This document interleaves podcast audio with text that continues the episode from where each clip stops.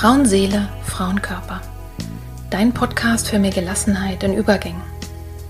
Wer oder was hilft mir, wenn es große Veränderungen in meinem Leben gibt, Krisen oder schwere Zeiten? Wenn du dich das auch manchmal fragst, dann bist du hier genau richtig. In diesem Podcast bekommst du Informationen und Impulse, um zu verstehen, was gerade mit dir passiert. So wirst du ruhiger und kannst dein Leben wieder in die eigenen Hände nehmen. Die Impulse hierfür bekommst du von Expertinnen oder von Frauen, die hier ihre besonderen Erfahrungen mit uns teilen. Und du bekommst sie von mir. Mein Name ist Petra Drachenberg.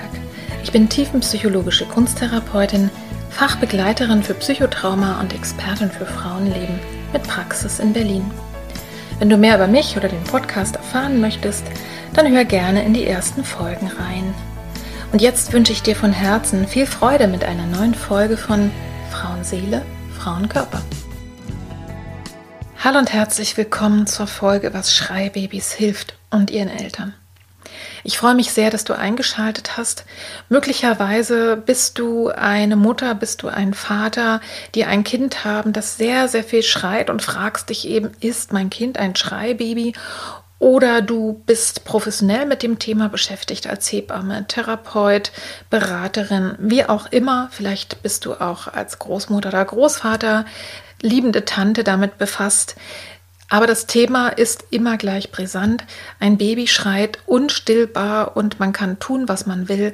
Es ändert sich nicht, es bessert sich nicht. Und darum soll es heute gehen in dieser Folge mit Charlotte Mühlinghaus, die eben Spezialistin ist für emotionelle Erste Hilfe. Du lernst dieses Konzept kennen. Vielleicht ist es so, dass du dich auch gefragt hast, Schreibabys, was soll das denn sein? Aber wenn du ein Kind hast, das unstillbar schreit, kennst du den Begriff wahrscheinlich schon. Und in Deutschland hat sich mittlerweile die Beratung, also wirklich die Nothilfeberatung für Eltern mit Schreibabys etabliert, ein Glück auch. Und da hat sich der Begriff Schreiambulanz eben durchgesetzt. Alle Menschen, die sich mit Kindern auskennen, die äh, einfach schon mal welche begleitet haben, welche selber großgezogen haben, wissen, dass es zwischen Weinen und Weinen Unterschiede gibt und zwischen Weinen und Schreien auch. Und ich erfülle mit dieser Folge heute ein Versprechen, was ich euch vor einiger Zeit gegeben habe, nämlich bei der Folge Wie Babys ticken. Mit der Hebamme Erika habe ich euch versprochen, dass es nochmal eine Folge gibt, speziell zum Thema Weinen. Und heute ist es eine sehr, sehr inhaltreiche Folge. Ich habe auch eine richtige Riesenmenge gelernt von Charlotte und freue mich sehr, dass ich das, dieses Wissen jetzt einfach mit euch teilen kann. Zum Beispiel, dass es etwas gibt wie ein Bedürfnis, Schreien oder Weinen und ein Erinnerungs- oder Verarbeitungsweinen. Also ich habe viele Jahre Eltern-Kind-Gruppen geleitet. Das war mir zum Beispiel bisher noch nicht vertraut. Und auch die ganzen anderen Sätze, wie du deinem Kind dann eben helfen kannst, aber vor allen Dingen eben auch wie kann man den Eltern helfen? Weil die haben mindestens ein genauso großes Problem, weil sie sich fragen, genüge ich denn nicht als Mutter? Das, was alle anderen automatisch hinkriegen, warum geht es bei mir nicht? Also all diese Themen, da kommen wir gleich drauf. Und als Vorspann würde ich gerne noch sagen, oder im, um das äh, einzuordnen, der Ansatz, den Charlotte Mühlinghaus uns jetzt hier heute erzählt, hilft auch ähm, wenn du ein Baby hast, was jetzt nicht die ganze Zeit unstillbar schreit, sondern einfach vielleicht nur viel weint oder hilft auch allen im ersten Vierteljahr, weil die Kinder da sowieso einfach mehr weinen. Und äh, das kann also auch für euch hilfreich sein. Und es gibt sehr verschiedene Ansätze. Also wie gesagt, dieser Begriff Schreiambulanz hat sich durchgesetzt für Kinder, die sehr viel weinen. In Deutschland hat sich der Begriff etabliert und es gibt in den größeren Städten eigentlich fast überall Schreiambulanzen. Und einige arbeiten mit diesem Konzept äh, über das ihr jetzt was erfahrt, nämlich mit dem Konzept der emotionellen Ersten Hilfe. Andere arbeiten zum Beispiel mit Fragebögen und mit Gesprächen, mit Beratung und wieder andere zum Beispiel mit Videoarbeit, also wo genau geschaut wird mit den Eltern zusammen, wo sind denn die guten Ansätze und wo können wir was vergrößern. Also es gibt sehr unterschiedliche Ansätze, die aber alle wirkungsvoll sind und heute erfährst du etwas über diesen Ansatz der emotionellen Ersten Hilfe. Also, wir sprechen über eine Menge Dinge. Warum stresst das Weinen überhaupt? Was können Eltern denn nun tun, wenn ihr Kind so viel weint? Ab wann ist es nicht mehr normal? Also, wann solltest du wirklich ganz dringend dir Hilfe holen und gibt es eventuell Geheimtipps? Also, ich möchte nicht vorgreifen, sondern dich neugierig machen auf dieses Gespräch mit Charlotte und wünsche dir ganz, ganz viel Freude dabei. Ja, und möge es nützen. Bis gleich.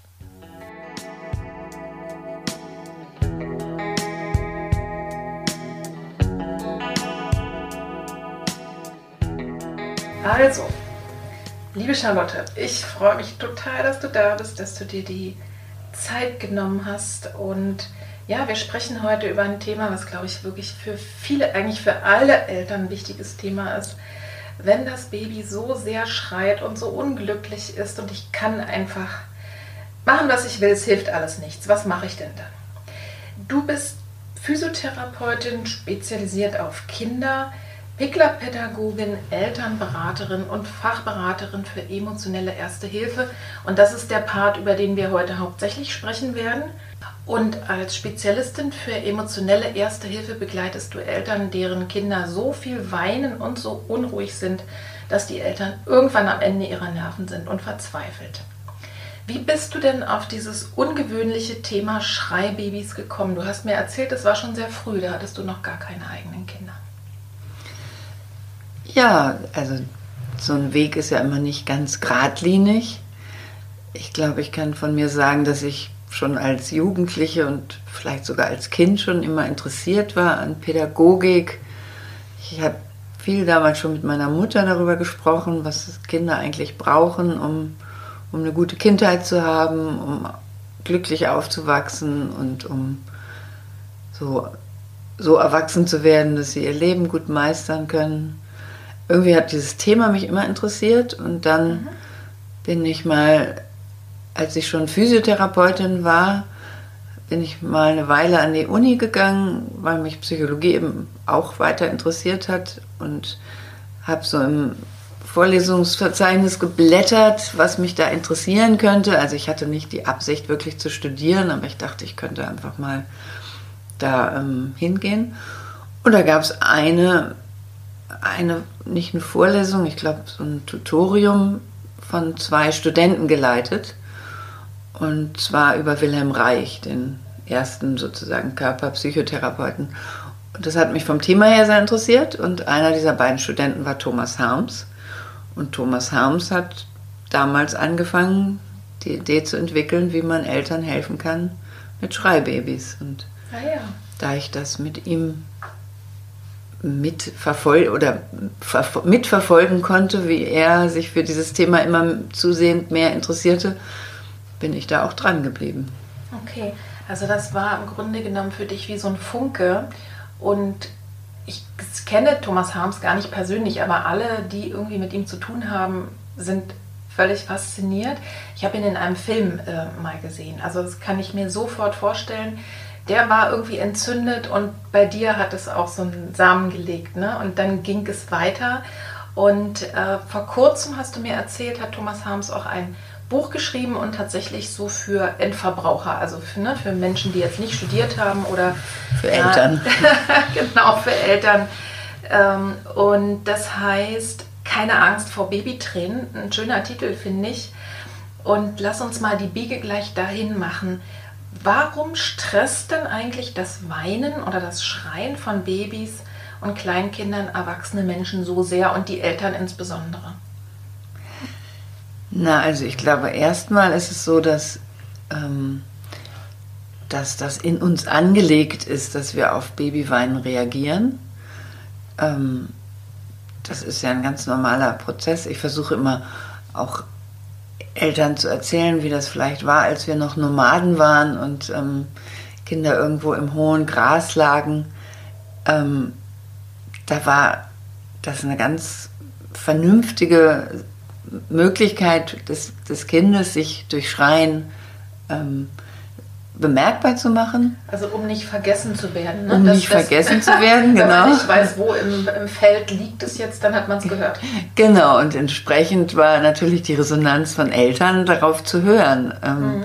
und auch wahrscheinlich schon früh sein eigenes Kind an der Stimme erkennen zu können, ähm, so dass es erstmal, glaube ich, ganz richtig und biologisch ist, dass wir auf Babyweinen reagieren und, mhm. und, und schnell ins Handeln kommen. Mhm. Weil es ums Überleben geht. Weil es ums Überleben geht und genau. weil es, das Baby, was ja noch nicht sprechen kann, hat einfach diese Ausdrucksmöglichkeit. Mhm. Das könnte auch eine Erklärung dafür sein, warum es alle Menschen stresst. Ja? Also ich glaube, es gibt keinen Menschen, wenn so ein Kind richtig erbärmlich schreit. Also es gibt ja zwischen so ein bisschen Weinen und Verzweiflungsschreien gibt es ja große Unterschiede. Und ich will jetzt mal meinen, es gibt keinen Menschen, der da nicht so, wo, wo nicht sofort der Blutdruck hochgeht. Ja, und irgendwie man denkt, das kann ich nicht aushalten. Ich muss jetzt was machen. Es hat einfach eine wahnsinnig hohe Dringlichkeit. Ja. das heißt, es kann so was Archaisches sein. Ja, allen, ne? genau, ne? genau. Aber bei den Eltern ist es natürlich umso doller. Was glaubst du, warum stresst es dann Eltern noch umso mehr? Also ja, also erstmal ist es ja ein Zeichen für eine gute Bindung und das, das eigene Kind geht einen was an. Das ist, man ist mit dem Kind verbunden, man ist also ich kann mich erinnern, als ich selbst meine Töchter auf die Welt kam, dass ich so ein Gefühl hatte von wegen, diese Kinder sind mir jetzt in Obhut gegeben. Das ist so, das ist ja auch ein ganz tiefer, ähm, tiefer ähm, Schritt oder was, was Tiefes in uns, dass wir auf ja. unsere eigenen Kinder reagieren. Aber jetzt natürlich die Frage, warum überdreht sich das? Warum schreien manche Kinder unstillbar? Und warum sind manche Kinder, manche Eltern dann so gestresst, dass sie mhm. das Schöne und Positive gar nicht mehr empfinden können an einem, ähm, am, am gerade Eltern geworden sein am, am mhm. eigenen Kind?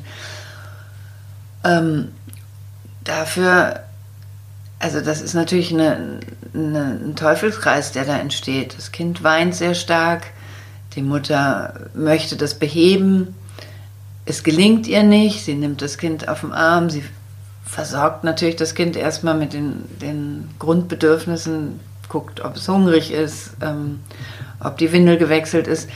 Und wenn dann aber sozusagen diese, diese ersten Möglichkeiten nicht greifen und ein Kind dann weiter weint, dann kommt natürlich eine Stress, Stresssituation auf. Dann fängt fangen an, die Fragen zu kreisen bei der Mutter.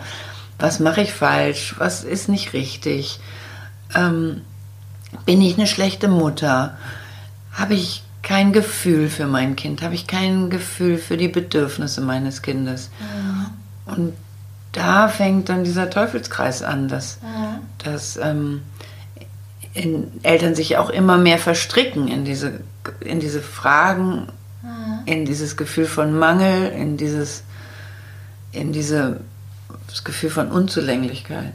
Ja, ich gehe mal noch, ich gehe mal ganz kurz noch einen Schritt zurück. Ne? Das, das ist dann schon, wo, worüber du sprichst, ist genau ähm, dieser Moment, wo ich das Gefühl habe, ich versage. Ne? Also ich, diese, du hast ja von der übergroßen Verantwortung gesprochen und ich mein, ich finde, das ist mit das Schwerste oder das, ich kann mich sofort daran erinnern, als unser großer Sohn geboren wurde, dass ich dann auf einmal Angst hatte, als ich das erste Mal alleine auf der Straße war, ich könnte überfahren werden. Weil ich dachte, dieses Kind ist so, das geht nicht, dass das Kind ohne mich ist. Ja? Also dieses eine riesen, also eine riesengroße Verantwortung. Ich glaube, dass dieser, diesen Respekt und dieses, das ist so angewiesen auf mich, dieses Kind. Ne? Das erleben alle Eltern so. Und dann weint mein Kind und ich kann nichts machen. Das ist wirklich, glaube ich, echt ein tiefes Gefühl von Versagen. Ne? Und den, den einen Schritt zurück, den ich noch machen wollte, ist, mich nur noch mal zu, zu vergewissern. Also Babys weinen ja erstmal ganz normal, ne? weil sie einfach noch nicht sprechen können. Das ist ihre Art und Weise, sich auszudrücken. Und ähm, Sie weinen sozusagen, weil die körperlichen Bedürfnisse nicht erfüllt sind. Ne? Essen, trinken, feuchte Windel, irgendwie so, wahrscheinlich auch wenn sie müde sind. Ne? Gibt es noch andere Gründe, warum Babys weinen, die dir so einfallen? Ja, also das, diese Unterscheidung macht Thomas Harms auch in seinem Buch und ähm, vielleicht ist es auch gar nicht auf ihn zurückzuführen, das ist aber auch nicht wichtig. Es geht, also es gibt, man kann unterscheiden zwischen ähm, Bedürfnisweinen, was du jetzt gerade benannt hast. Genau. Mhm. Also das, das Kind kann auch nicht sprechen und sagt, sagt nicht, äh, ich will bitte jetzt was essen, sondern schreit. Genau. Und dann gucken die Eltern, was für ein Bedürfnis steckt dahinter. Genau. Mhm. Und die Bedürfnisse gilt es, also versuchen wir sicher alle als Eltern zu erfüllen. Und dann gibt es aber auch ähm, ein sogenanntes Erinnerungsweinen. Oh. Und da gehen wir davon aus, dass die Kinder uns etwas mitteilen möchten. Ähm, und das kann aus kann die, die unterschiedlichsten Gründe haben. Und das Interessante ist, dass das auch erstmal nicht so eine große Rolle spielt, was da, ähm, was der Grund sein kann. Das kann eine schwierige Geburt gewesen sein. Das kann eine schwierige Schwangerschaft gewesen sein.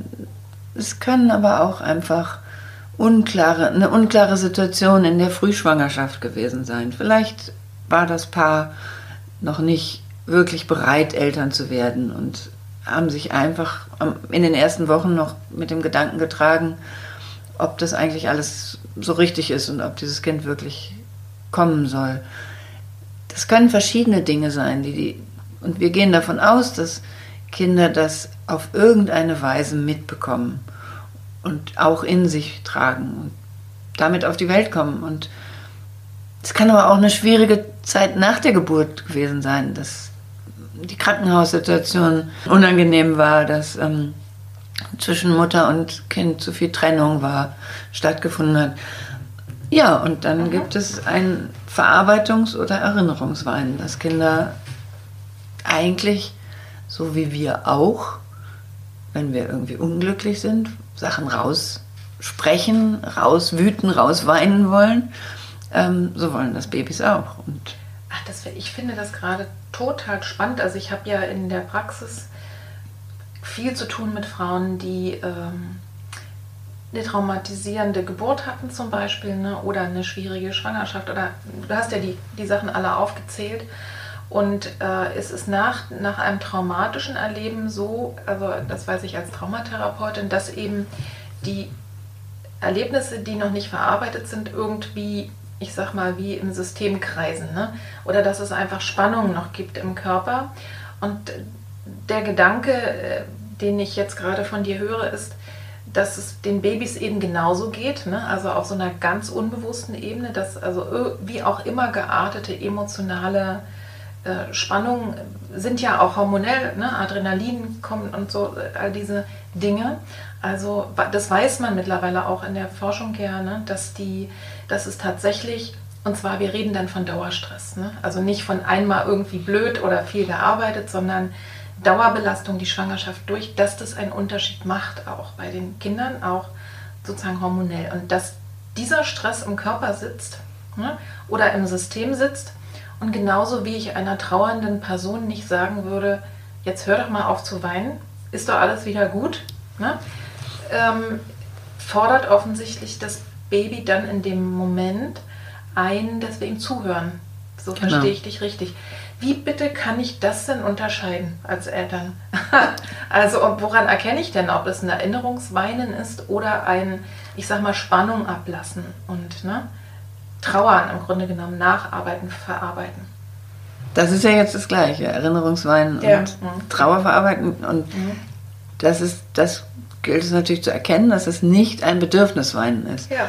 Aber ähm, genau, das ist ja relativ einfach, indem wir erstmal die Bedürfnisse erfüllen. Ähm, ja. Das ist nicht so schwer. Das, die Grundbedürfnisse sind, sind, wie du sie eben schon genannt hast, ähm, Hunger, also dass der Hunger gestillt wird, ähm, dass das Kind sich wohlfühlt körperlich in, in dem, wie es angezogen ist oder ob, wie die Windel ist. Also es Mhm. Es muss auch nicht immer eine trockene Windel sein. Kinder ja. fühlen sich nicht unbedingt unwohl in einer, in einer feuchten Windel. Ähm, aber ähm, es kann auch sein, dass, dass die Windel gerade zu eng ist oder das Hosen, der Hosenbund zu eng ist oder die Socken ein zu, zu enges Gummi haben. Also das, Da geht es um die Bedürfnisse, des, die Grundbedürfnisse, die momentanen Bedürfnisse des Kindes. Und das können wir rausfinden, wenn wir wachsam sind. Darf ich mal ganz kurz noch eins? Würdest du auch sagen, und ich wette, dass du sagst, dass es so ist, dass, dass Bindung auch, äh, also dass das Kind satt und trocken und sauber ist und einfach nur bei, bei den Eltern sein möchte. Also genau. Bedürfnis nach Berührung und Bindung und einfach da sein, also nicht alleine sein. Das genau. gehört, würdest du sagen, gehört auch dazu. Unbedingt. Das, das ähm, ein Grundbedürfnis ist auch der, der, die Nähe zu den Eltern, mhm. die, die Stimme der Mutter zu hören, die Mutter zu fühlen oder den Vater zu fühlen, den Herzschlag zu hören. Mhm. Genau. Okay. Ähm, ja. Also und äh, wenn ich, wenn, wenn ich da dran bin und das tue, natürlich lerne ich mein Baby ja erstmal kennen ne? und merke, ach guck mal, wenn es so weint, dann ist es besser, es in Ruhe zu lassen. Kann ja auch Überstimulierung sein, ne? dass es einfach nur, nur auch zum Beispiel müde ist. Das dauert ja ein bisschen, ehe man sich da so eingefuchst hat, weil wir haben das alle nicht gelernt. Außer mhm. wir haben vielleicht kleine Geschwister. Ne? Aber darf ich da ja? nochmal kurz unterbrechen gleich? Also in Ruhe lassen ist nicht das richtige Wort. Okay. Ähm, das ist nämlich, da, da möchte ich ganz dringend ähm, sagen, also wenn wir jetzt darüber reden, mhm. dass, ähm, dass Kinder sehr viel weinen und eben nicht aus einem Bedürfnis heraus, was nicht erfüllt worden ist, sondern weil es eine Erinnerung ist oder weil es ein Spannungsabbau ist, mhm. der vielleicht zurückgeht auf eine Erinnerung, dann lassen wir diese Kinder nicht in Ruhe. Das ist, das, das ist sicher nicht der richtige, der richtige Punkt. Das, da müssen wir nämlich sehr, sehr aufpassen, dass wir nicht, dass unsere Arbeit nicht verwechselt wird mit ähm, dem früheren Gedanken, ja, lass das Kind mal weinen, das schreit sich schon aus und danach ist gut. Diese Kinder wurden ja allein gelassen mit dem Weinen. Ja. ja. Und deshalb, Entschuldigung, ja, dass ich da jetzt eingehakt habe, das ist mir ganz wichtig. Es geht darum, und ich, ich glaube, so hast du das auch gerade gemeint, Kinder insofern in Ruhe zu lassen, dass wir ihnen erlauben, dass wir ihnen die Ruhe lassen, dass mhm. sie weinen und schreien, dass wir sie aber nie alleine lassen damit. Das ist der ganz, ganz wichtige Unterschied. Das ist der große Unterschied. Mein, ich, äh, was ich damit gemeint habe, ist diese Tendenz, die vielleicht auch manche Eltern haben, ne, das Kind weint äh, und ich habe es jetzt mit allem Möglichen ausprobiert und dann fange ich noch an mit einer Rassel oder mit irgendwas vor seinem Gesicht rum zu genau. fummeln, damit es wieder gute Laune kriegt. Und äh, ich dachte eher an den Gedanken, ne, dass man dann so langsam das ruhig werden lässt oder ne, einfach weniger macht, aber da ist.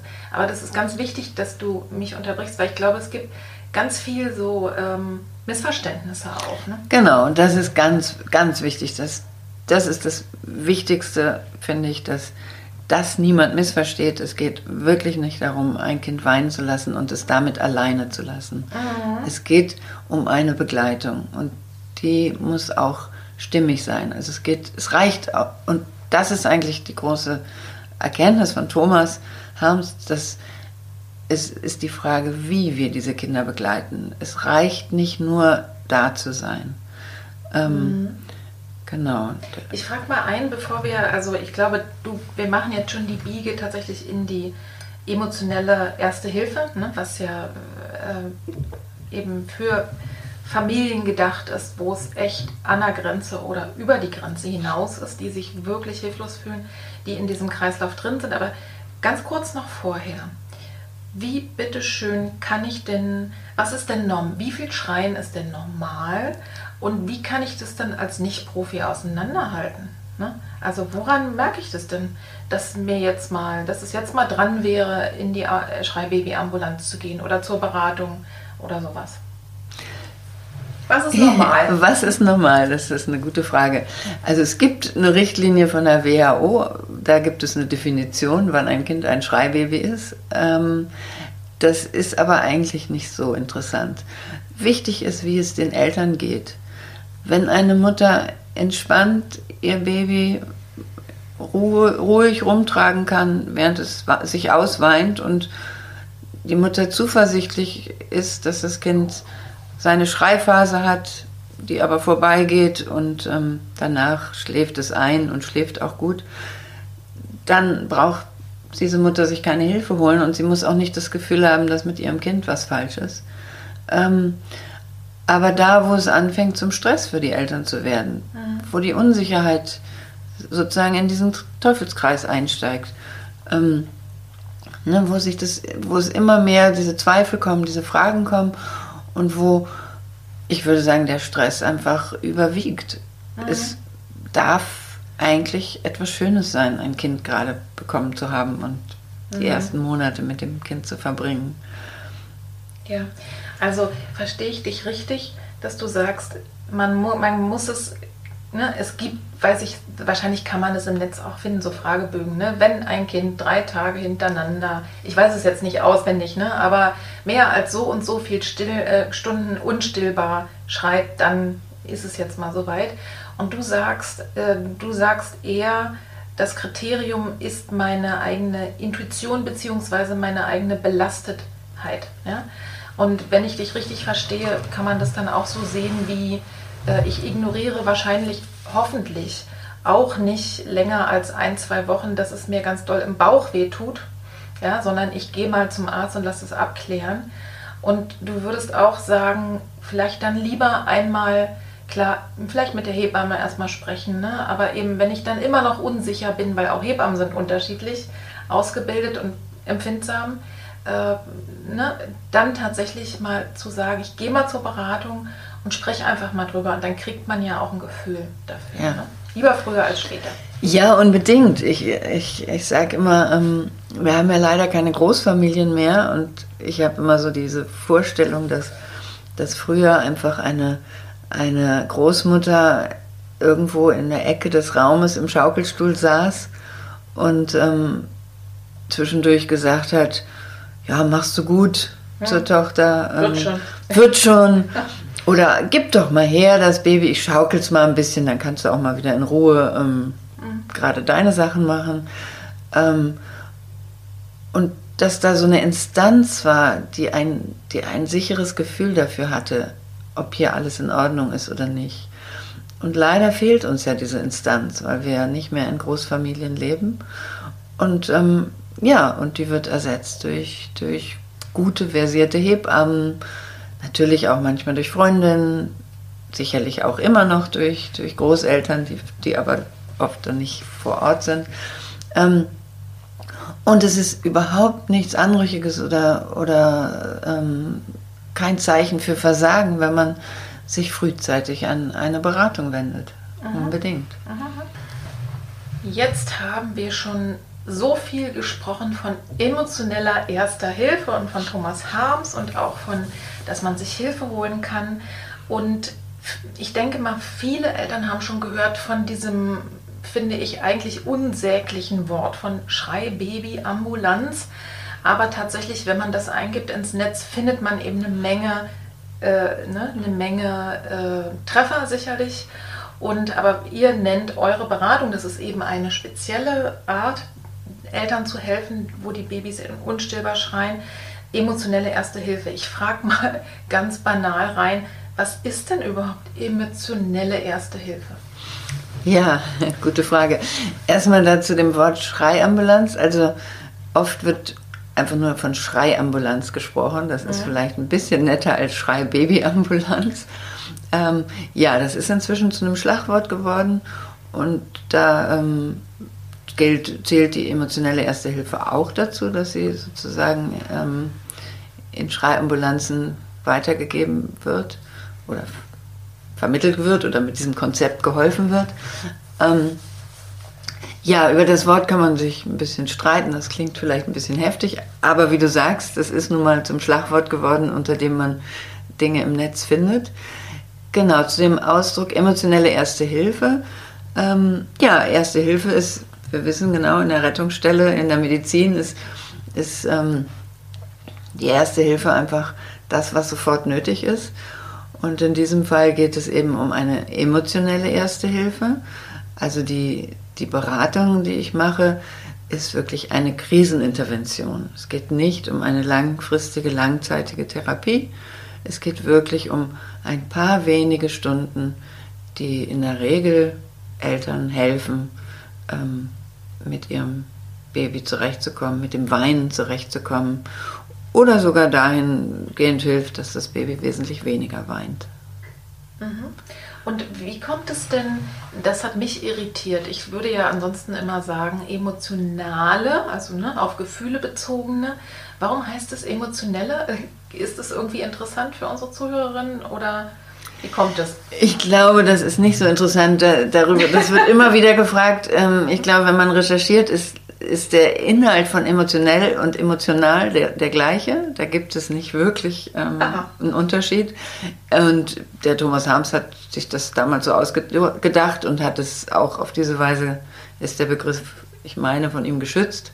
Ja, okay. So, dass naja, das so aber das ist interessant. Ist. Das heißt aber tatsächlich, äh, wenn ich danach suche, also wenn jetzt irgendjemand sagt, ach, das ist ja spannend, wie die arbeiten, da kommen wir gleich drauf, was die Eltern erwartet, dann ist es schon tatsächlich auch gut, emotionelle Erste Hilfe einzugeben, weil die Beraterinnen dann auch und Berater dann so ausgebildet sind. Ne? Also genau. Es ist eigentlich wie so PKIP oder Nivea oder irgendwie so eine Marke halt. Es ist genau, genau.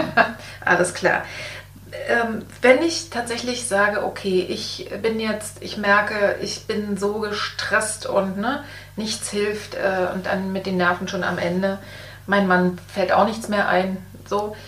Äh, und ich will jetzt zu euch kommen. Was erwartet denn die Eltern bei euch? Und komme ich alleine oder komme ich mh, hm, zusammen mit meinem Partner oder meiner Partnerin? Was erwartet mich denn bei euch?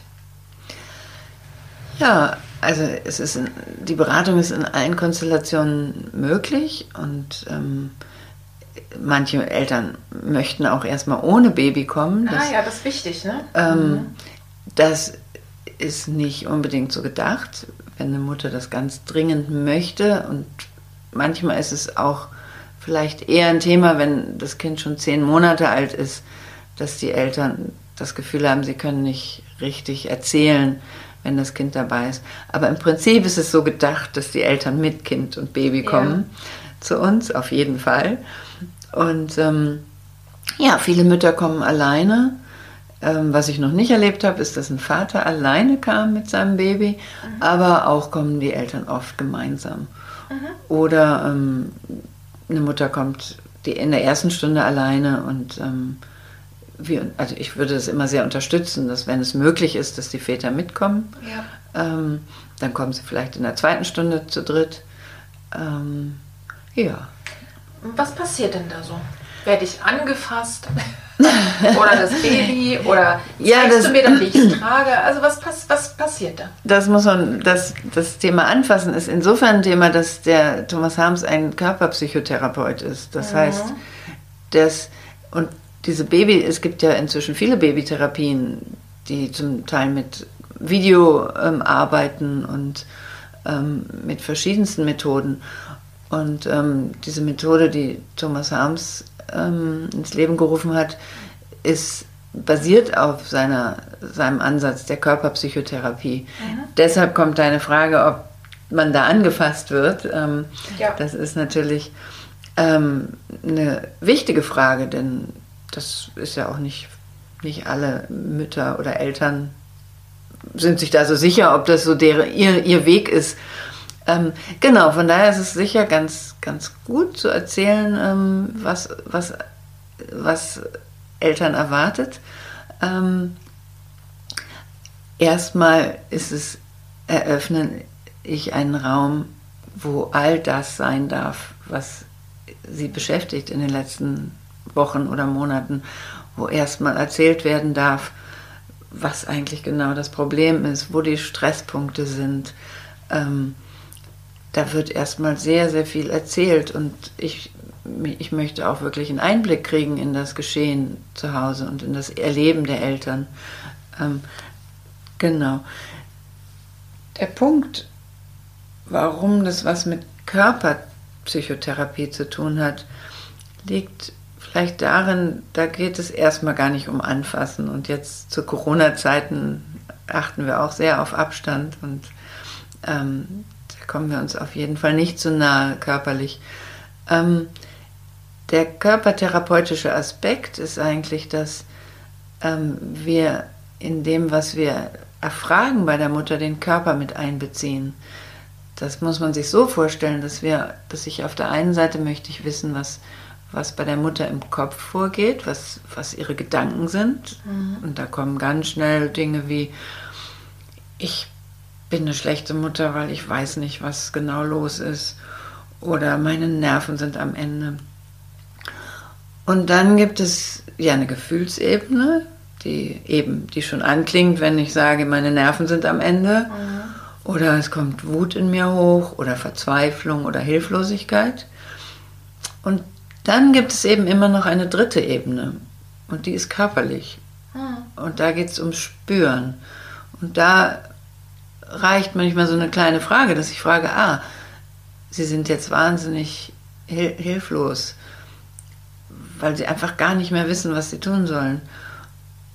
Wo können Sie das irgendwo in Ihrem Körper wahrnehmen? Mhm. Können Sie das verorten? Und dann kommt vielleicht, ja, ich habe Schmetterlinge im Bauch, es flattert in mir, ich fühle mich, ich fühle mich, als ob ich auf rohen Eiern gehe. Mhm. Und das ist eigentlich, das ist hilfreich, diese Ebene einfach mit einzubeziehen. Und das ist gemeint mit Körperpsychotherapie. Mhm. Also von daher geht es erstmal gar nicht um Anfassen. Mhm. Aber es kann sozusagen, es gibt auch Übungen und ihr werdet wahrscheinlich fragen, ne? Also ich kann mich bloß erinnern an den Film, den ich gesehen habe und da war schon irgendwie vielleicht sogar, dass, ne, wenn Vater, Mutter, Kind kam, dass man auch eine bestimmte Art und Weise, wie die dann zusammengesessen haben oder wie der Vater zum Beispiel äh, ne, seine Partnerin gehalten hat und die wiederum das Baby. Also das ist mir so eindrücklich gewesen. Also es gibt eben auch so Übungen, äh, wenn das passt und wenn die Familien es möchten, dass man dann äh, da. Dass es auch zu einer Berührung kommen kann, ja, ja. richtig. Ja, ja. Und da, das hast du völlig richtig in Erinnerung von dem Film. Ähm, dass, das ist eine sehr beliebte Sache, dass wir sozusagen die Eltern dass, dass zwischen den Eltern eine Verbindung entsteht. Und zwar, dass die Mutter sich so ein Stück auch in den Schoß des Vaters setzt ähm, ja. oder vor den Vater setzt. Das symbolisiert ja ein Stück, dass der Vater sozusagen die Mutter hält, die dann wieder durch diese Stütze ihr Kind gut halten kann. Mhm. Also da nehmen dann, dann auch Vater und Mutter unterschiedliche ähm, Rollen oder Positionen ein. Und wann es zu einer Berührung zwischen Therapeut oder, oder Beraterin und, und Eltern kommen kann, das sind Momente, wo ähm, das sind verschiedene ja, Techniken, ist nicht, das ist kein gutes Wort dafür, aber es sind so Möglichkeiten, mhm. wie wir die Eltern auch unterstützen. Denn es kann ja in so einer Beratung zu einem sehr starken Schreibprozess kommen. Es ja. kann sein, dass ähm, durch bestimmte Gespräche und bestimmte Erkenntnisse auch beim Kind sich nochmal die Schleusen sehr stark öffnen und das Kind mhm. nochmal besonders in den Schreiprozess geht. Und da kann es einfach sein, dass, dass auch eine Mutter einen Halt braucht. Ähm, und ja. der kann auch körperlich sein, indem wir eine Hand in den Rücken auf den Rücken legen oder auf die Schulter. Mhm. Also es kann möglich sein, also ich versuche gerade das so zu erfassen, ähm, habe ich das richtig verstanden, dass es sein kann, dass beispielsweise, und das kann man ja so schwer beschreiben und schon erst recht ne, im Audio, wenn wir jetzt hier auf so einer Theorieebene sind, mm, was sich ereignet, weil Therapie oder Beratung ist ja immer prozesshaft, also jedenfalls so wie ich das verstehe. Das heißt, man kommt durch irgendwas vielleicht an irgendeinen Punkt, wo die Mutter beispielsweise oder der Vater selber noch nicht drauf gekommen sind. Also meine Erfahrung ist zum Beispiel, dass auch ganz viel die eigene, also als ich Baby war oder wenn meine Mutter bei meiner Geburt ein riesengroßes Problem hatte ne, oder wenn da äh, Probleme waren, dass da auf einmal was hochkommt, also dieser Stress bei der Mutter, der sich dann eben so übertragen hat. Ne, und wenn ich da drin bin und dann das Kind auf einmal anfängt heftig zu schreien, dann ist das eigentlich äh, gut so, weil man dann versteht, ah, da ist der Knoten und da kann ich dann eventuell lösen und dann könnte sowas passieren wie, jetzt höre ich dem Kind mal zu oder dann habe ich ihm zugehört, wenn ich nämlich sage, um nicht sage, Mist, ach, jetzt wird es erst noch schlimmer, ne? jetzt bin ich hier in der Beratung äh, und jetzt äh, ist es noch schlimmer, sondern nein, dann passiert genau das, dass ich sage, jetzt höre ich mal zu, was mein Kind mir erzählen kann. Das finde ich, krieg gerade, wenn ich, ich habe so einen Prozess noch gar nicht erlebt, aber ich kann mir das gerade so gut vorstellen. Mhm. Habe ich das so richtig erfasst? Ja, genau, das, das passiert natürlich, das findet auch statt, aber das geht natürlich schon ein Stück in Richtung therapeutischer Arbeit. Okay. Und vielleicht ist es ganz gut, wenn wir jetzt erstmal ähm, das mhm. Rad nochmal zurückdrehen und ja. zu der rein, zu der Beratertätigkeit ja, kommen.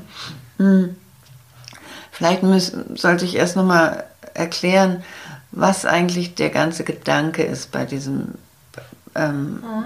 bei dieser Schreibegleitung. Mhm. Ähm, also wenn wir davon ausgehen, dass ein Kind ähm, schreit, weil es etwas mitteilen möchte, weil es etwas erfahren hat, was es rausbringen möchte, weil es Gefühle hat, die an die Oberfläche wollen. Und ich glaube, wenn wir, das ist ja schon mal eine Riesenerkenntnis für Eltern, mhm. dass sie da die Nachricht bekommen, dein Kind schreit nicht, weil du was falsch machst, weil du nicht äh, ähm, hinreichend gute Mutter bist, sondern dein Kind möchte dir was mitteilen. Und dann geht es erstmal um die Frage, ohne dass wir jetzt in irgendwelche Prozesse von früher reingehen, geht es ja erstmal um die Frage, gut, wenn ich jetzt für mich akzeptieren kann, dass mein Kind weint und was rausbringen möchte, mhm. wie begleite ich dieses Kind? Ja, okay. Und da gibt es einfach gute, sehr konkrete ähm, Hinweise, die wir sozusagen in der Beratungssituation üben, die Mütter dann und Eltern, Väter auch mit nach Hause nehmen sollen, sollten, um es auch zu Hause so zu begleiten. Mhm. Ich habe mal einen, weil ich, ich höre sozusagen schon das Fragezeichen der aller Eltern, die sagen, jetzt, äh, wie, wie mache ich das denn? Also mhm. es kann ja hilfreich sein, ähm, Ne?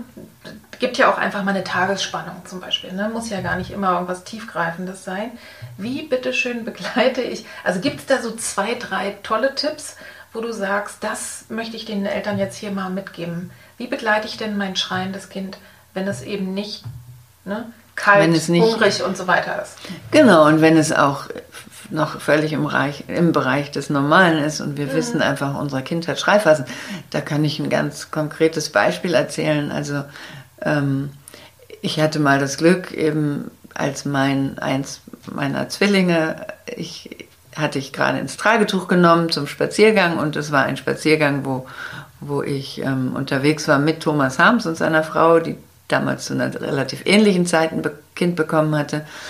Und das Kind ich spazierte los oder wir spazierten los und meine Tochter beruhigte sich nicht im Tragetuch, was für mich ungewöhnlich war. Ich kannte das ja. nicht, sonst hatte das immer gut funktioniert.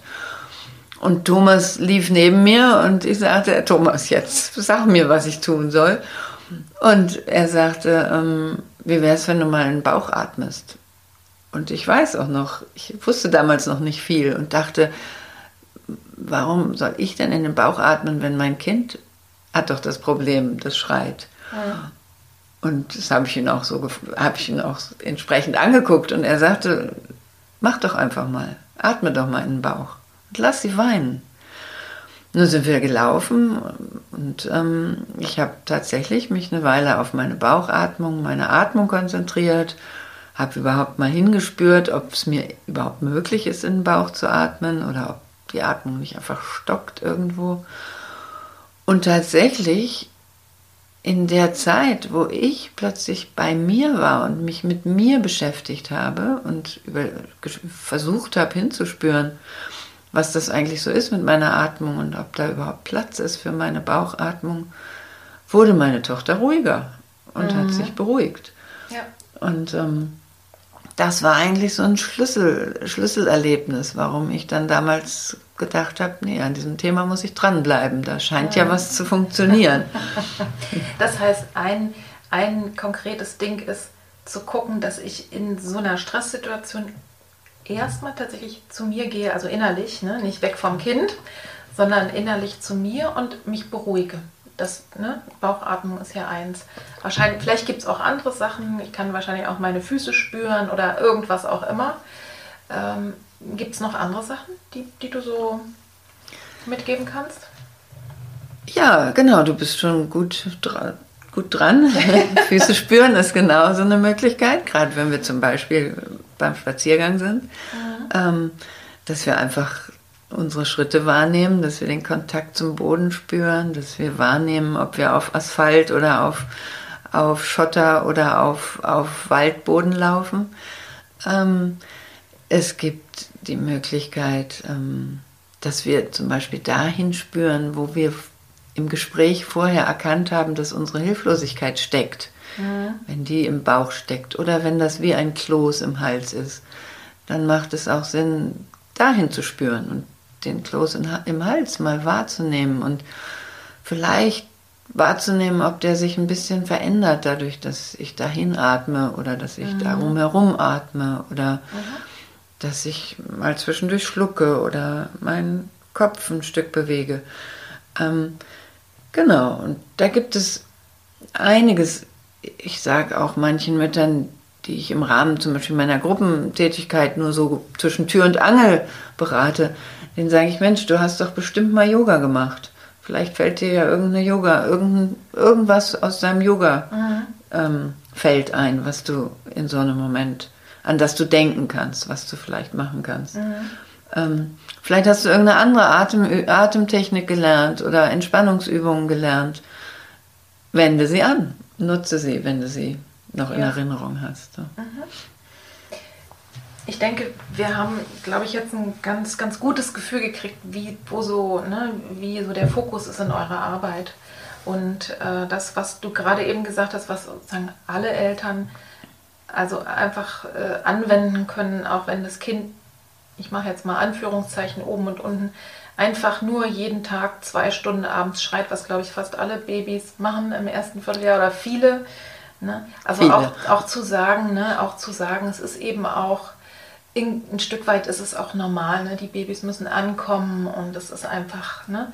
das äh, gibt eben auch ne, genau sowas wie eine Tagesspannung und es ne, ist eben einfach auch soweit normal, dass die Eltern in der Zeit auch für sich sorgen. Ich finde es auch immer wichtig und es passiert ja sowieso auch häufig, ne, wenn dann der Partner, die Partnerin ähm, oder vielleicht eben auch eine gute Freundin bei Alleinerziehenden ne, oder eine andere Person abends kommt, dass ich mein Baby auch mal äh, sozusagen einer anderen Person, die eine gute Beziehung hat, dass ich das auch mal aus der Hand geben darf, das auch erlaubt. Ne? Also ich weiß, dass ähm, gerade beim ersten Kind, aber beim zweiten war es dann auch so, dass ich, also für mich war das äh, überlebensnotwendig, dass ich wenigstens zehn Minuten oder eine Viertelstunde ganz für mich alleine hatte, wo ich das Baby mal nicht am Körper habe und einfach um mich selber zu spüren. Also wahrscheinlich kann man das auch üben, sich zu spüren mit Kind dran. Aber äh, ne, was mir wichtig ist zu sagen, es muss auch nicht immer die gleiche Person sein. Ne? Also. Ja, das ist richtig. Das, das ist natürlich wahr, dass es sinn, sinnvoll ist, sich auch immer jemanden Dritten als mhm. Bezugsperson mhm. mit ins Boot zu holen. Ähm, also uns ist es schon wichtig, oder mir in der Beratung, dass ähm, zum Beispiel nicht das Kind sich auf meinem Arm beruhigt. Also ja, ich, ja. ich ähm, finde das schon, es geht ja, also das, was du gerade beschrieben hast, sind natürlich Alltagsmaßnahmen und, ja, und die sind sinnvoll. Aber wenn es jetzt um das Weinen geht und um dieses Gefühl von Hilflosigkeit mhm. der Mutter, dann ist es wichtig, dass die Mutter das Erlebnis hat, dass das Kind sich bei ihr beruhigt. Natürlich und nicht auf dem Arm von jemand anderem, weil das bringt sie ja noch mehr in diese Hilflosigkeit. Ja, ja. Bei der anderen beruhigt sich mein Kind, bei mir beruhigt mhm. es sich mhm. nicht. Der Papa kann es besser, die Oma kann es besser. Ich bin schlecht. Die, mhm. Das möchten wir, ja, möchten wir ja gerade, dass das nicht aufkommt. Ne? Genau, ähm, aber das ist eben genau das, ne? wenn es eben, wir, wir, wenn man von so einem sich steigernden Prozess redet, von dem Teufelskreislauf. Also wenn es also da würde ich jetzt mal ganz lebenspraktisch auch sagen, ne, man, Eltern probieren ja sowieso alles. Wir kennen ja die ganzen abstrusen Methoden, ne, Autofahren, Föhn, äh, gibt ja auch so Apps mittlerweile, stundenlanges Schaukeln, Spazieren. Man ist ja auch alles, was hilft, was Federbetten, die, die, Betten, die an einer großen Feder aufgehängt werden und dann die ganze Zeit sich äh, bewegen. Ja, genau, ne, alles das. Ja. So, und äh, wir sind aber an der Stelle... Ähm, Ja, wo, wo ich schon, wenn ich mein Kind anfasse, wenn es weint, Angst habe, dass es sich nicht beruhigt, das ist dann wahrscheinlich wirklich genau der Punkt. Und bei allen anderen klappt es. Ne? Das ist dann allerspätestens der Punkt, wo ich sage, da hole ich mir jetzt mal Unterstützung, weil da sozusagen, das ist genau der Punkt. Ich lerne erstens, dass ich es aushalten kann, ne? dass ich vielleicht diejenige bin, die es auch hören kann ne? und gar nicht das wegberuhigen muss, sage ich jetzt mal so. Mhm. Äh, aber vor allen Dingen übe ich und lerne ich und zwar langsam. Ne? Wenn, was ist denn deine Erfahrung? Also ich habe noch eine Frage, warum hilft das Ganze denn? Aber vielleicht können wir das verknüpfen auch. Wie ist denn deine Erfahrung? Also du sagtest ja, es ist keine, ne? ihr steigt jetzt nicht so tief in die Themen ein, sondern es sind ein paar Stunden. Ne? Und ich lerne was. Wie ist denn deine Erfahrung? Was, äh, was passiert denn so am Ende von so einem Beratungsprozess? Wie geht es da weiter? Du hast ja gesagt, eventuell kann ich besser aushalten, dass das Kind schreit. Oder es wird weniger, hört es vielleicht ganz auf. Wie, sag mal so aus deiner langjährigen Erfahrung.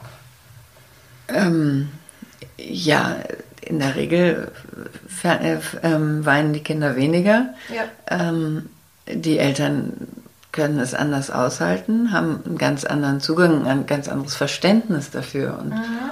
und haben, also was, was ich mir wünsche, wenn man auch wirklich nur eine Krisenintervention macht, eine kurzfristige Beratung, ähm, dass Eltern einfach für sich an die Hand bekommen haben, dass sie spüren, wann ihr eigener Stresslevel steigt, dass sie spüren, ähm, wann sie, wann, wann sie aktiv werden müssen und aktiv sozusagen aus diesem Stresskreislauf aussteigen müssen und dann ihr Kind begleiten können.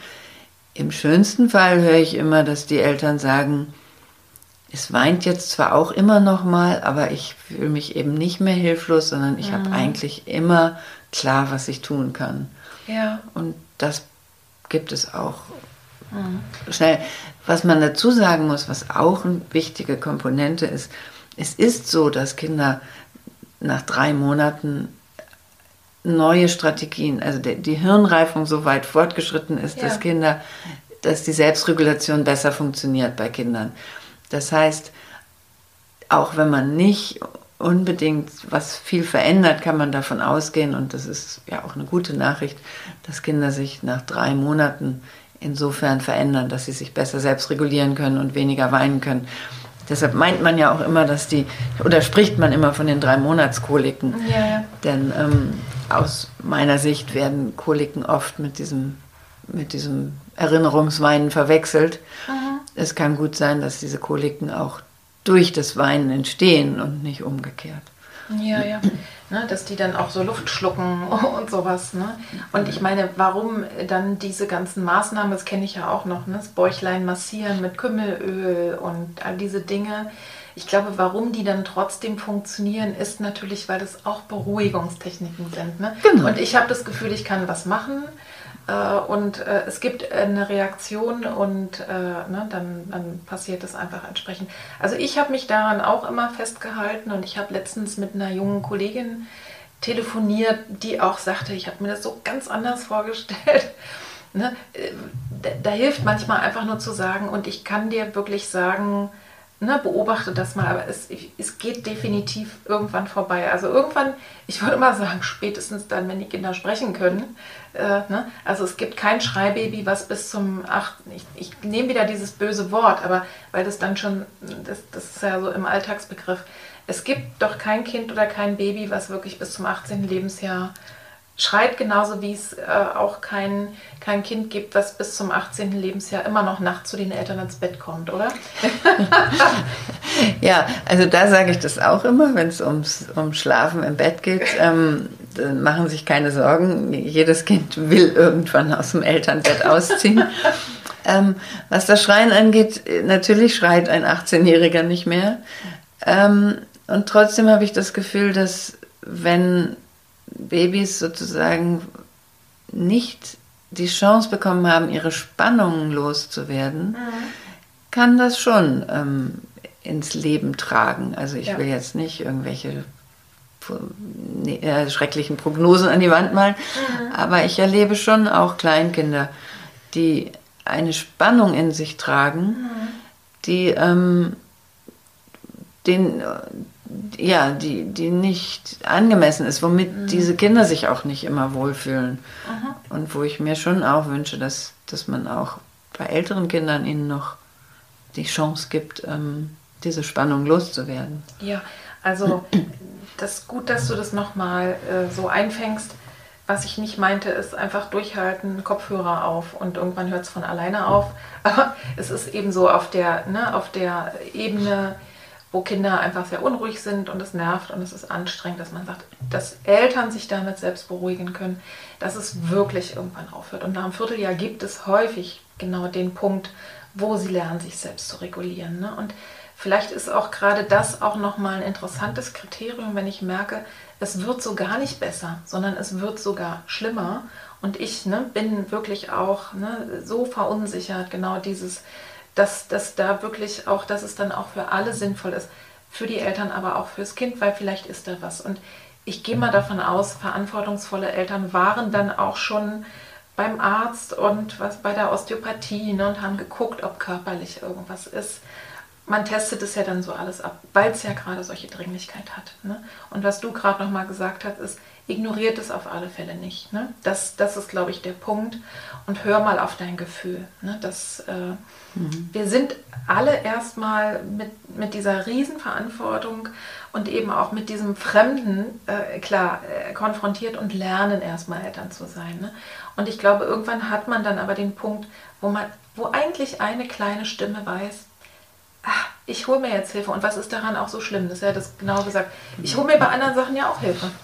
Ja, genau. Und dazu ist es einfach zu schade. Diese erste, diese, diese Zeit mit, mit Babys und Kleinkindern, die kommt ja nicht zurück. Die ist, ähm, die ist einzigartig und es ist einfach, ähm, es ist einfach schön, wenn man sich diese Zeit auch, auch schön macht. Und ja. das, das, da darf man sehr wohl sich Hilfe holen. Genau. Ähm, und das, weil du, ne, ich muss noch mal einhaken, weil ich habe dich im Vorgespräch gefragt und habe gesagt, äh, was ist denn normal? Und dann hast du so ganz spontan aus dem Bauch gesagt, normal ist, wenn man Freude mit seinem Kind hat.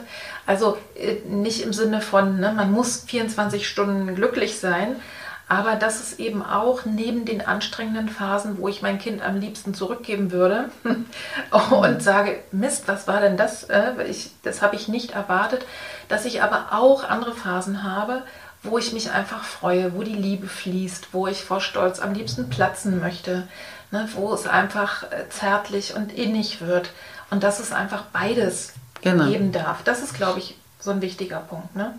Genau. Jetzt habe ich dich gerade abgewürgt. Du wolltest noch was sagen. Ich wollte, also ja, auf jeden Fall. Das, das, das gute Gefühl sollte absolut noch spürbar sein. Wenn das völlig verdeckt wird durch Stress und Sorge und, ähm, und, und Hilflosigkeit, hilflosen Gefühlen, dann mhm. ist es Zeit, wirklich Hilfe zu holen. Du hast ja vorhin äh, gesagt, es ist nie zu spät. Also wenn, wenn ich jetzt tatsächlich irgendwie ähm, ist alles soweit vorbei, aber es ist vielleicht, vielleicht ist noch was hängen geblieben und mein Kind ist schon 10 oder 15. Du hast gesagt, dazu fällt dir eine Geschichte ein. Genau, eine ganz persönliche. Das, ich glaube, als ich die Ausbildung bei Thomas Harms machte, waren, waren meine Zwillinge so elf und eine der beiden äh, war oft nölig und weinte auch öfter. Und ich kam frisch ausgebildet von einem Workshop nach Hause und es gab eine Situation mal wieder, wo, wo Tränen flossen und ich hatte die Chance, ähm, mit ihr alleine in ihr Zimmer zu gehen und habe einfach mal genau das, was ich für die Babys jetzt gelernt hatte, mit meiner elfjährigen Tochter gemacht und sie in ihrem Weinen begleitet und nicht mhm. beschwichtigt, nicht, nicht irgendwie mit ihr versucht zu reden, sondern das zuzulassen. Und das artet jetzt aus, wenn ich zu viel davon erzähle, aber es ging so in zwei Wellen. Es hatte auch, es gab auch zwei, zwei Themen. Und ähm, ich glaube, dass ich in dem Moment wirklich anders fähig war als früher, dieses Weinen zuzulassen und auszuhalten Und es hatte einen unglaublich lösenden Effekt. Ich will nicht mhm. sagen, dass es danach nie wieder vorgekommen ist, aber ich habe gespürt, dass ähm, sich für meine Tochter wirklich in dem Moment was lösen konnte mhm. und für unsere Beziehung das auch eine positive Auswirkung hatte. Und das war natürlich eine wunderbare Erkenntnis, dass auch, dass auch, denn in so einer Ausbildung kommt man immer an die Punkte, wo man denkt, ach, hätte ich doch es besser gemacht, hätte ich doch dies mhm. anders gemacht. Und das fühlte sich dann einfach gut an, zu wissen, oh, ich kann auch nachholen. Ja. Also das möchte ich einfach mal ganz, ganz dick unterstreichen. Äh, ich denke, es ist sowieso nie zu spät. Ja? Also selbst wenn ich als erwachsene Person zum Beispiel merke, ne, es geht mir heute noch nicht gut, auch nicht mit 40 oder 50 gibt es noch Möglichkeiten. Da gehe ich dann nicht in die, äh, in die Schreiambulanz, aber vielleicht zum Körpertherapeuten oder auch ne, sozusagen äh, woanders hin, um äh, damit einfach Dinge sich lösen. Und was in mir eine sehr große, sehr große Resonanz gerade auch die ganze Zeit schon ähm, sich entwickelt, ist dieses, ich begleite jemand beim Weinen. Ne?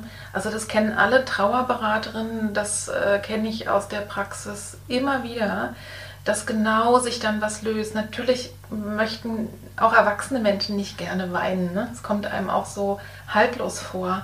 Aber es gibt eben auch diese diese Tränen, wo es wichtig ist. Und dann kommen Geschichten oder vorher kommen Geschichten und dann die Tränen oder umgekehrt. Ne? Das ist mhm. ganz, finde, das ist ein Gedanken, den ich auf alle Fälle mitnehmen werde äh, von dem, was du gerade erzählst. Letzte Frage zur emotionellen ersten Hilfe. Warum hilft das Ganze denn nun? Ja, das ist eine, auch eine sehr gute Frage und ähm, das ist, glaube ich, auch sehr wichtig, denn auch in der Beratung ähm, das nochmal auch ein bisschen theoretisch zu erklären. Nicht alle Eltern fordern das ein, aber, aber viele wollen doch wissen, was, was man da macht oder mhm. was eigentlich der Hintergrund ist. Ähm, und wir können uns einfach, ich, man kann es an einem Bild schildern, was ich gerne benutze. Ähm, was ja passiert ist, dass das Baby in höchster Not schreit. Es ist ja nicht so, dass, dass, es sie aus, dass sie schreien und da ähm, einfach eine harmlose Geschichte dahinter steckt. Es ist, ja eine, es ist ja eine große Not, auch wenn es nicht um ein gegenwärtiges Bedürfnis geht, aber es geht ja um eine Erinnerung, die auch die Kinder in große Not bringen. Und wenn man sich so vorstellt, dass, dass das Baby eigentlich wie ein ein in Seenot geratenes Schiff ist, mhm. was ähm, wirklich absolut den Wellen und dem tosenden Sturm ausgesetzt ist.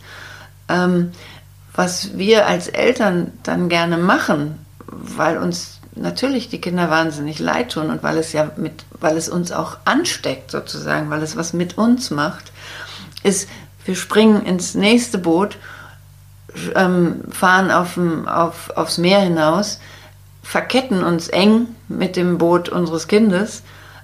Aber was passiert ist, wir sind zwei Boote, die hilflos mhm. in diesem Sturm schwanken. Das Kind hat natürlich das gute Gefühl, das auch sehr wichtig ist, dass es nicht allein ist in dem Moment. Aber dieses Gefühl fürs Baby, eine Mutter oder einen Vater zu haben, der letztlich diesem Sturm ähnlich hilflos ausgeliefert ist wie es selber, ist nicht das, was dem Baby Sicherheit vermittelt. Mhm. Und was wir also, was wir tun wollen, ist Eltern Hilfen an die Hand zu geben, dass sie nicht in, diesen, in dieses zweite Boot springen und mit hinausschippern, sondern am Strand bleiben und wie ein Leuchtturm fungieren. Ja ein Leuchtturm, der erstens den sicheren Halt am Strand hat und nicht den Wellen ausgeliefert ist und zweitens Lichtsignale sendet, immer wieder Signale sendet. Ich bin da, es ist gut, du wirst den Weg zurückfinden. Mhm. Ich stehe hier auf sicherem Boden und ich weiß, dass es den sicheren Boden gibt, auf dem du auch gleich wieder landen wirst. Okay. Ne? Sehr schönes und, Bild, ne? Ich dachte irgendwie auch an so einen sicheren Hafen. genau. Ja. Wir sind der, das ist das. Wir, ich versuche Eltern Dinge an die Hand zu geben, ein sicherer Hafen zu werden oder eben ein Leuchtturm. Ja. Man kann das Ganze auch noch ein bisschen tiefer liegend oder wissenschaftlicher erklären. Da geht es ganz stark ums vegetative Nervensystem. Und das ist jetzt gar nicht so schwierig. Ich glaube, das kennen wir alle, dass es ja den Sympathikus und die Parasympathikus gibt. Dass sozusagen unser Flucht- und Alarmmodus ist der Sympathikus. In den gehen Babys. Das ist Flucht, Alarm, Aufregung, Anspannung, gebündelte Energie auch. Und was wir Eltern automatisch tun, ist, wir gehen auch in diesen Modus. Wir gehen da mit. Wir sind auch im Sympathikus. Und Bauchatmung zum Beispiel ist eine ganz leichte Methode, unser, unser Nervensystem umzuleiten in den Parasympathikus. Ja. Und das ist das, was Babys, worüber wir auch mit Babys kommunizieren. Wir kommunizieren mit Babys über unser vegetatives Nervensystem, mhm. weil wir ja noch nicht sprechen, sie unsere Sprache noch nicht eins zu eins verstehen, sondern sie, sie verstehen ja diese Untertöne und die sind gesteuert durch unser vegetatives Nervensystem. Mhm. Und darum geht's. Das ist der Grund, warum es wirkt. Wenn wir als Eltern wieder Signale aus unserem parasympathischen System, also mhm. unserem ruhigen, gelassenen, zuversichtlichen, offenen ähm, System senden können, dann erreichen wir die Babys mit der Nachricht, ist alles gut, es wird. Du kannst, du darfst dich ausweinen, aber der Hafen, das, der, der, die Basis, der Boden ist da für dich. Ja.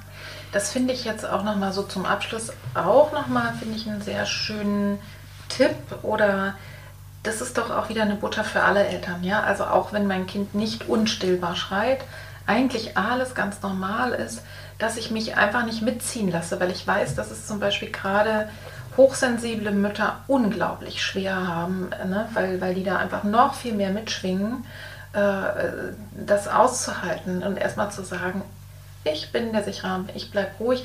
Und das, was ich, ich habe früher ja auch mal äh, Mutter-Kind-Gruppen, damals waren es wirklich nur Mütter und nie, waren keine Väter dabei, geleitet. Und da äh, habe ich immer wirklich auch gepredigt, alles, was dir gut tut, alles, was dich beruhigt, jegliche Art von Selbstfürsorge kommt sofort und ganz direkt an dein Baby. Muttersorge ist eigentlich Sorge fürs Baby. Ne? Und das ist auf so einer anderen Ebene, aber das finde ich, kann man, kann ich ganz gut erfassen. Und ich glaube, mhm. das können unsere Zuhörerinnen und Zuhörer auch wirklich merken, ne? dass äh, sozusagen, dass da das Geheimnis wirklich drin steckt. Und das kann man sich auch sofort vorstellen, dass wir kommunizieren. Ne? Wenn ich am Körper eines anderen bin, dann merke ich ja den Herzschlag oder ich merke auch die Körperspannung. Nicht, dass ich das weiß, dass ich es merke, aber ich merke es trotzdem. Ja? Das ist ja das, äh, was, was so faszinierend ist. Wenn jetzt irgendjemand sagt, also zu Charlotte würde ich ja auch total gerne mal kommen, ich brauche mal so eine kurze Krisenintervention. Du arbeitest in Potsdam, ne? Ja, ja? genau. Hast du denn äh, tatsächlich, äh, wenn jetzt tatsächlich Leute uns zuhören, die sagen, da würde ich gerne kommen, gibt es bei dir Termine? Äh, wie lange muss man warten? Ja, bei mir gibt es Termine und ähm, wenn ich merke, da ist eine Mutter sehr in Not, dann ähm, geht es auch recht kurzfristig. Mhm. Ähm, die Mütter mit Babys sind ja oft zeitlich auch relativ flexibel und das ist ja. dann immer der, Pluspunkt, weswegen wir auf jeden Fall auch mhm. relativ zügig einen Termin finden würden. Da findet sich was. Und wir werden deine äh, Homepage ja verlinken äh, in den Show Notes. Und da ich habe schon mal drauf geguckt, da sind dann auch andere ausgebildete Menschen, oder, oder das ist der Link, glaube ich, zu eurem Verband, ne? Genau, also auf meiner Homepage steht vor allem drauf, was ich mache, mhm. anbiete, aber ähm, da ist auch die, die Internetadresse angegeben von der emotionellen Ersten Hilfe. Ja. .org ist es, glaube ich. Mhm. Und das ist sozusagen eine Seite, wo, ähm, wo man Informationen über das EEH-Netzwerk, also e emotionelle Erste Hilfe wird mit EEH abgekürzt, EEH-Netzwerk findet. Und da findet man auch nach Regionen oder nach Postleitzahlen mhm. geordnet, Berater überall. Ja. Und ähm, das würde ich auch immer empfehlen, dass man wirklich auf diese Netzwerkseite geht und dort sich an die Berater und Beraterinnen vor allem wendet, mhm. die da auf dieser ja. Seite aufgeführt sind. Also das ist doch schon mal ein guter Hinweis, auch wenn die Menschen jetzt nicht in der Nähe sind. Ich glaube, in Berlin gibt es durchaus auch ne, verschiedenste Ansprechpartnerinnen, aber ihr werdet das finden. Also ich glaube, Eltern, die wirklich da was wollen, recherchiert meine EEH ne, und wir, kann, wir können auch gucken auf die Seite, dann findet sich da was. Und äh, ein Gedanken, den ich auch noch äh, sozusagen kurz für mich selber zu Ende bringen wollte, wir haben ja gesagt, erste Hilfe, Krisenintervention und ich glaube, im Anschluss, wenn man so merkt, ne, nach ein paar Stunden, wir sind jetzt an der Stelle, wo dieser Prozess endet, wird es wahrscheinlich so sein, dass man entweder sagt, so, es hat jetzt einfach so wie bei der ersten Hilfe, ne, ich bin versorgt und dann heilt es alleine und die Selbstheilungskräfte sind super. Oder ich bin an der Stelle, wo wahrscheinlich eine Beraterin oder ein Berater sagt, ne, und die Eltern auch spüren, da ist ein tiefer liegendes Thema, das ist vielleicht bei mir, ne, was ich vorhin so ne, angedeutet habe.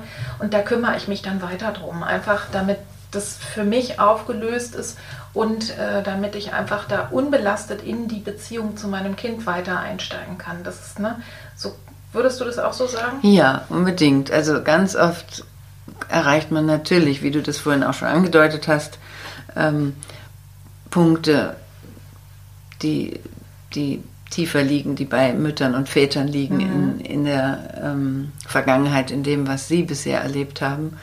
Und oft passiert es, dass ähm, Mütter oder Väter Lust und Interesse kriegen, mhm. da ein bisschen mehr einzusteigen, rauszufinden, was ihre eigenen Themen sind.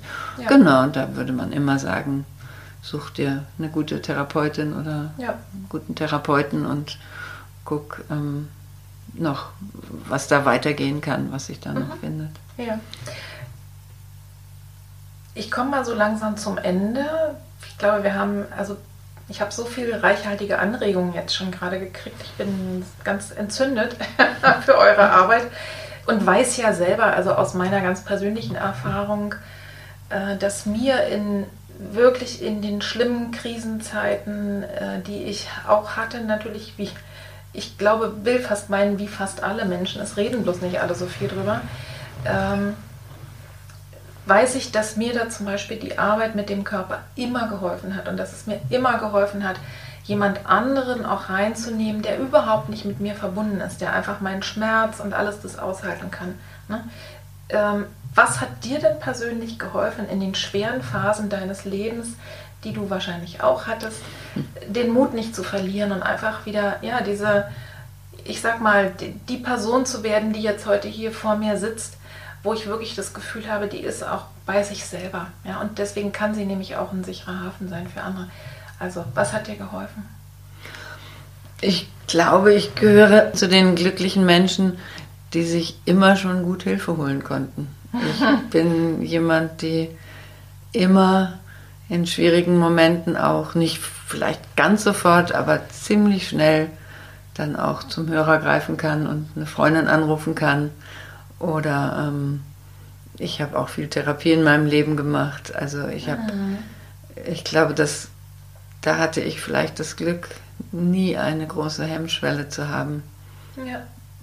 Mir, ja, mich mitzuteilen, mich auszutauschen und mir Hilfe zu suchen. Ja, das heißt, dir hat geholfen, dass du dir Hilfe holen kannst. Und das ist nämlich wirklich eine Fähigkeit, die, äh, ne, also wirklich zu wissen, ich muss gar nicht alles alleine schaffen. Es ist ja erstaunlich, wie dieser, wie dieser Satz, ich, ich muss es alleine schaffen, ne? das ist irgendwie Versagen oder ne? das, das äh, nicht krank oder nicht richtig. Dabei ist es so normal, ne? Eigentlich im Grunde genommen sind wir darauf angelegt als Menschen. Finde ich einen sehr, sehr guten, hilfreichen Satz nochmal. Ja, und ganz am Schluss, wenn du den Zuhörerinnen und Zuhörern hier noch ein oder zwei oder drei Gedanken mitgeben könntest, stell dir vor, dass es wäre wie so ein kleiner Gefühlssamen oder ein Impuls, der fällt dann erstmal rein in den Kopf von unseren Zuhörerinnen und keimt und wächst vielleicht. Was wäre das? Ja, also zum einen das, was du auch gerade gesagt hast, ähm, auch junge Eltern dürfen wieder an sich denken, dürfen zu sich selber hinspüren, was sie brauchen. Ähm, denn nur Eltern, die mit sich selbst verbunden sind, die ein Gespür für sich haben, sind spürbar für ihre Kinder. Also ein, wirklich auch ein Appell zum, zum egoistisch sein ist natürlich ähm, immer so ein großes Wort, aber ähm, zur Selbstfürsorge. Und ähm, ja, und das andere, was ich jetzt schon gerade für mich selbst gesagt habe, ähm, teilt euch mit.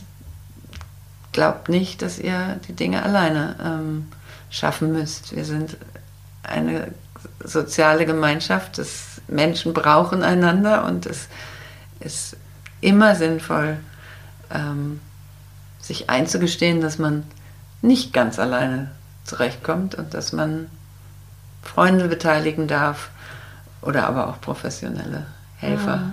mit ja. hineinbeziehen darf.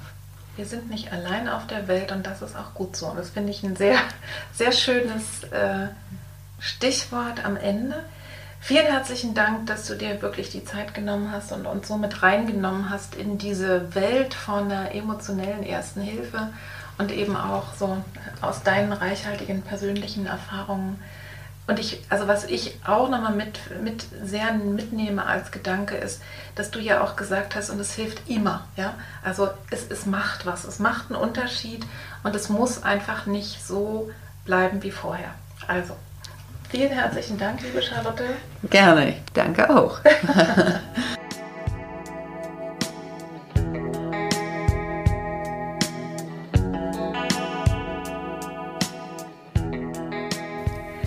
Ich hoffe sehr, dass du aus dieser Folge für dich etwas Hilfreiches mitnehmen konntest.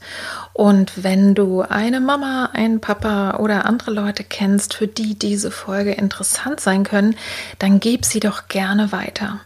Also mich berührt auch jetzt noch im Nachhinein so einiges sehr, was ich von Charlotte gelernt habe, unter anderem alleine dieses Wort, das Schreien liebevoll begleiten, also Schreibegleitung das ist eben einfach so, dass ich als Therapeutin da sofort auch eine Resonanz habe und sage, ja, es geht gar nicht darum, immer alles gleich erstmal zu glätten. Ne? Und es geht nicht darum zu sagen, jetzt hör doch mal auf zu weinen, ist doch vorbei, ist doch Schnee von gestern. Nein, manchmal muss es eben auch raus. Ne?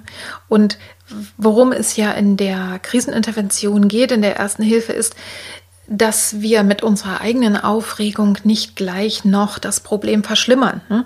und äh, dann in so eine Spirale, in einen Teufelskreislauf reinkommen, sondern wirklich da sind fürs Kind und uns selber super beruhigen. Was mit Sicherheit ein Sonderproblem ist, wenn Mama und Kind zum Beispiel beide beispielsweise durch eine traumatische Geburt gestresst wurden, dann ist es sicherlich hilfreich, ähm, nicht nur das Kind zu unterstützen ne, in, in einer Schreiambulanz, sondern gegebenenfalls, dass die Mutter oder auch beide Eltern, es gibt ja auch traumatisierte Väter, sich gegebenenfalls auch noch extra Hilfe suchen und schauen, parallel vielleicht dazu, dass dieses Geburtstrauma irgendwie bearbeitet wird es geht ja auch nicht darum, da irgendwas wegzumachen, sondern es sich erstmal bewusst zu machen und dann Stück für Stück die Sicherheit wieder zu gewinnen. Denn wenn du die selber nicht hast, kannst du sie eben auch nicht an dein Baby weitergeben. Ne? Oder ganz im Gegenteil, äh, da wird dann einfach der Teufelskreislauf umso mehr. Und ich fand auch dieses Bild sehr, sehr hilfreich mit dem, ja, mit dem Schiff auf hoher See, was da an Seenot ist und dass wir Eltern, wir erwachsene Personen da wirklich an Land stehen und zeigen, wo es lang geht, wo der sichere Boden ist oder auch ein sicherer Hafen sein können und sein sollten für unsere Kinder. Und einen wichtigen Gedanken fand ich auch noch, dass es nie zu spät ist. Also auch wenn deine Kinder größer sind und sehr, sehr schnell aufgeregt, auch da lässt sich noch was machen und auch wenn du selber sagst, ach, jetzt verstehe ich, was mit mir war und wo meine eigene Aufregung kommt, ist auch da immer ein Weg, selber zur Selbstberuhigung zu finden. Also, ich habe viele Gedanken mitgenommen. Ich hoffe, das ging dir genauso. Gib die Folge gerne weiter, weil ich denke, dieses Wissen ähm, dass es Bedürfnisweinen gibt und ein Erinnerungsweinen, das äh, gerade bei Babys und kleinen Kindern, das ist gut, das zu unterscheiden. Und ja, jetzt lass es gut nachwirken. Ich wünsche dir und deiner Familie alles Liebe, alles Gute und bedanke mich nochmal herzlich bei Charlotte, dass sie sich die Zeit genommen hat und mit mir ausführlich gesprochen hat über dieses Thema. Herzlichen Dank.